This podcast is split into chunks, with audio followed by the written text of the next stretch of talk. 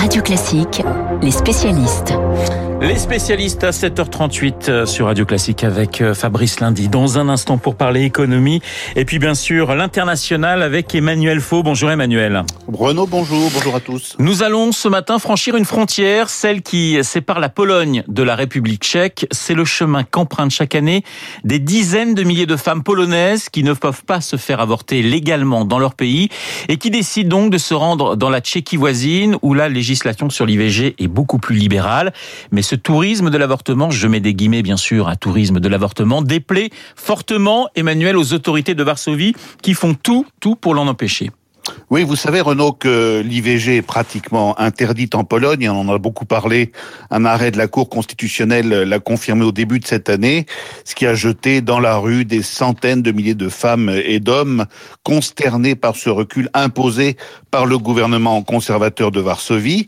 Du coup, les Polonaises qui décident d'avorter ont le choix, si j'ose dire, entre une opération clandestine très risquée dans leur pays et un voyage à l'étranger pour rester dans la légalité.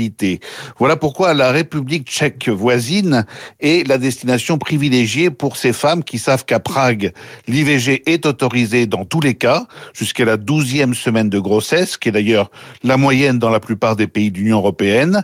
Et au-delà, une interruption euh, volontaire de grossesse peut être pratiquée de manière exceptionnelle, notamment si la grossesse a été déclenchée par un viol. Alors devant l'afflux des étrangères euh, candidates à l'IVG, les Tchèques ont même fait voter un amendement qui précise les conditions dans lesquelles ces femmes peuvent venir pratiquer un avortement thérapeutique.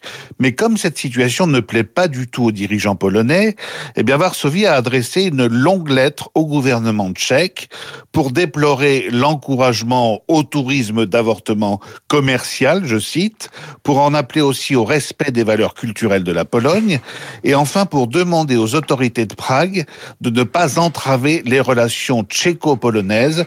C'est une menace diplomatique à peine voilée. Alors Emmanuel, on imagine que cette pression des, des Polonais doit quelque peu irriter les, les dirigeants tchèques. Qu'ont-ils à répondre? Eh bien, les autorités tchèques sont littéralement estomaquées par le culot de la Pologne, il n'y a pas d'autre mot, que le gouvernement de Varsovie et sa majorité conservatrice au Parlement aient décidé d'imposer une législation très restrictive sur l'IVG, comme sur d'autres sujets de société d'ailleurs. C'est leur problème, c'est leur droit, c'est même leur souveraineté. Et si les Polonais ne sont pas contents, eh bien, libre à eux de changer leurs représentants au Parlement lors des prochaines élections générales. Mais qu'un pays membre de l'Union européenne se livre à une véritable campagne de dénigrement d'un autre pays européen parce que les femmes qui ont besoin de se faire avorter y trouvent leur compte, eh bien c'est vu du côté de Prague comme une ingérence grossière et regrettable. Et la réponse du berger tchèque à la bergère polonaise ne s'est pas fait attendre, une réponse cinglante qui s'appuie tout simplement sur les textes européens en vigueur, en particulier la directive sur le droit des patients qui garantit la mobilité et la libre prestation des soins de santé d'un pays à l'autre de l'Union européenne. L'IVG rentre donc dans le cadre de ce droit européen et elle peut s'appliquer en République tchèque à toute ressortissante de l'Union Point final.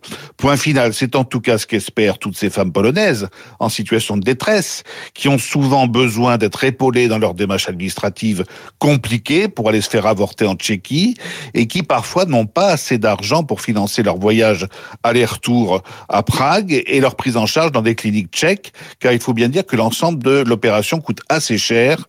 Bref, euh, Renaud, on a peine à croire qu'en 2021, cette sorte de guerre de l'IVG purement dogmatique et idéologique puisse encore exister, mais c'est pourtant bien ce qui se passe et c'est au cœur de l'Europe. Merci Emmanuel Faux, les spécialistes avec Emmanuel Faux sur l'antenne de Radio Classique. Et à 7h42, eh bien nous retrouvons Fabrice Lundi pour parler euh, économie. Fabrice, encore de bonnes nouvelles et cette fois, elles viennent d'Airbus avec un, un vrai message de confiance dans la sortie de crise. Ah ouais, parce que s'il y a un secteur qui a été euh, frappé de, de plein fouet, bien sûr, c'est le transport aérien avec ses avions donc cloués au sol, des pays interdits, le confinement. L'année 2020, c'était un vrai désastre. Hein. Pour les compagnies, par exemple, on évoque une perte de 120 milliards de dollars. Alors, sauf que, ben, on est en 2021 maintenant. La Chine a repris ses activités, les États-Unis surtout, qui ont vacciné massivement les voyageurs qui reviennent et les constructeurs, bien ils croient à l'avenir. Alors donc Airbus, vous avez raison, euh, Renault, qui va relancer son projet d'installation d'une ligne d'assemblage ultramoderne à Toulouse pour les A320, les A321, le futur long courrier, la 321 XLR, tout ça pour remplacer la ligne d'assemblage des A380 qu'on ne fabrique plus. Hein. Euh, la 321, c'est une version allongée de la 320. La moitié des ventes de monocouloirs de l'européen, c'est énorme donc, hein, c'est un best-seller. Ils sont actuellement assemblés aux États-Unis et en Allemagne. Depuis le début de l'année donc, ce qu'on voit, c'est qu'Airbus a repris ses livraisons sur ce segment. Du côté de la fabrication, ça redémarre, tranquillement peut-être, mais enfin en tout cas ça redémarre. 40 par mois au milieu d'année, 45 à la fin. Objectif, 60 monocouloirs à l'horizon 2023-2025. 60, c'est-à-dire ce sont les niveaux euh, d'avant-crise. Et on voit aussi, bah, côté euh, finance, le constructeur qui renoue avec les bénéfices au premier trimestre après une année dans le rouge. Alors globalement, ça va mieux, ça va mieux que Boeing, qui perd toujours beaucoup d'argent, l'américain, mais lui aussi commence à revoir des commandes, notamment son 737 MAX autorisé à revoler après deux crashs meurtriers, même s'il demeure un problème électrique à régler, et l'américain qui pense même déjà à un petit frère pour le MAX en 2023, lequel prendrait de l'avance d'ailleurs sur le futur moyen courrier d'Airbus. Là aussi, on y croit donc. Et assurément, on voit dans des genres différents de, de chaque côté de l'Atlantique, eh bien, 2021, ça va être un vrai tournant pour le secteur avec l'accélération de la distribution euh, du vaccin, même si grâce à Zoom et Teams, on continuera évidemment euh, à faire moins de voyages professionnels qu'avant. Et encore, je vous parle pas des, des Chinois euh, qui ne ménagent pas leurs efforts pour certifier leur C919. C'est un avion cousin du, du 737 et de la 320. Alors, Fabrice, question quand même. N'a-t-on pas assisté ces, ces derniers mois au procès du Si. transport aérien? Si, si, bien sûr. Alors, pff, des procès plus ou moins sincères faits au transport aérien. Euh, on, on va le rappeler, c'est 2% des émissions de CO2. Alors c'est beaucoup, on va dire. Ça, reste quand même 3 à 4 fois moins euh, que la voiture. Vous parlez de procès. Ah oui, c'est le gouvernement français qui va supprimer des dessertes courtes à Air France en échange de l'aider, avant de confier ces mêmes créneaux à des concurrents irlandais, britanniques. Bon, on comprend pas trop l'intérêt. C'est Greta Thunberg qui culpabilise ses compatriotes au point que le deuxième aéroport de Stockholm, il l'annonçait le mois dernier, va fermer définitivement. C'est la maire d'une ville poitevine qui traumatise les enfants sur les avions. Euh, bah oui, bon, pas terrible. Ce sont aussi des, bah, des militants de Greenpeace qui étaient rentrés sur les pistes de Roissy en début d'année pour peindre en vert un appareil. Alors, au-delà de ces coups d'éclat, euh, le principal défi pour l'avenir, euh, c'est évidemment l'environnement pour continuer euh, d'attirer les grands constructeurs, euh, les compagnies historiques. Elles n'avaient pas attendu ces oukases, elles n'avaient pas attendu la crise sanitaire. Recherche de matériaux plus légers. Vous savez que chaque gramme de trop, il est scruté, voire même pour le plus petit câble. On parle d'éco-pilotage, on parle de carburant vert. Tiens, Airbus, là aussi, il y a quelques jours, euh, veut faire voler ses avions avec 100% de biocarburant, comme Boeing. Alors ça va prendre du temps, ça va prendre de l'argent aussi. Il y a des essais qui sont en cours sur un kérosène constitué d'huile recyclée qui réduirait ses émissions de 80%. C'est bien parce que ça limite les, les rejets, c'est moins bien parce que c'est cher. Et, et, je suis tombé sur une étude d'un ancien commandant de bord, euh, Francis Paulet, qui résume bien les enjeux des constructeurs aériens. Qu'est-ce qu'il dit? Plusieurs pistes, explorer l'inconnu la piste de l'avion hybride, l'avion électrique. Alors, il y a quand même une, réserve, parce que compte tenu du nombre de, passages, de batteries à embarquer, il faudrait y mettre moins de passagers. Pas forcément rentable. L'hydrogène, là aussi, pareil. Cette énergie, elle a besoin d'un volume de stockage quatre fois plus grand que le kérosène. Donc, évidemment, moins de passagers. Ce qu'il dit aussi, c'est faut faire attention à l'inattendu.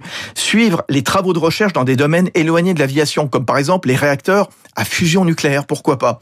Et puis aussi, il termine par il faut certifier la certification. Et on revient à l'annonce faite hier par Airbus, c'est ce que fait l'Européen avec ces nouvelles chaînes ultramodernes qui produiront, qui, rassemblent, qui assembleront euh, le fuselage, la pointe avant, les ailes, la fabrication, elle est aujourd'hui répartie un petit peu partout, avec peut-être des risques de dilution des niveaux d'exigence. Et ce qui est à l'origine des déboires du 737 MAX, ça serait une façon quelque part de rationaliser, de simplifier et toujours de rassuré pour attirer Renault. Voilà, le retour des avions dans le ciel. Ouais, c'est bien. Ah, ça vous fait plaisir. Ah, j'adore, franchement. Ouais, ouais. Aller dans un aéroport, là, en ce moment, ils étaient sinistres, ils étaient totalement vides. Voilà, on va retourner dans les aéroports. Le dimanche, je m'en vais à Orly. Vous vous souvenez de cette Ouais, chanson de. Gilbert Bécaud Absolument. Merci euh, Fabrice Lundi dans Les Spécialistes euh, ce matin, aux côtés euh, d'Emmanuel Faux. Il est 7h47 sur l'antenne de Radio Classique.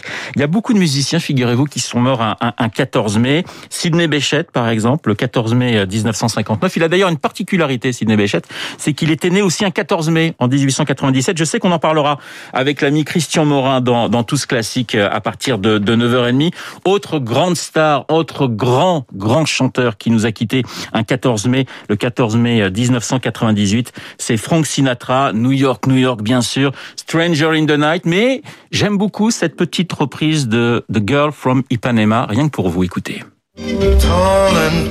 And young and lovely, the girl from Ipanema goes walking, and when she passes, each one she passes goes, ah.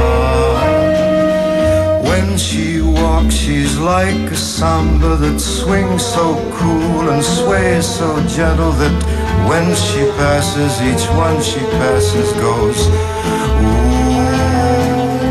très sympa, Frank Sinatra, The Girl from Ipanema, chanson brésilienne, mais reprise avec talent par le crooner américain. Un autre crooner dans le studio de Radio Classique, un grand guitariste, figurez-vous, Marc Bourreau, pour le journal imprévisible dans quelques instants.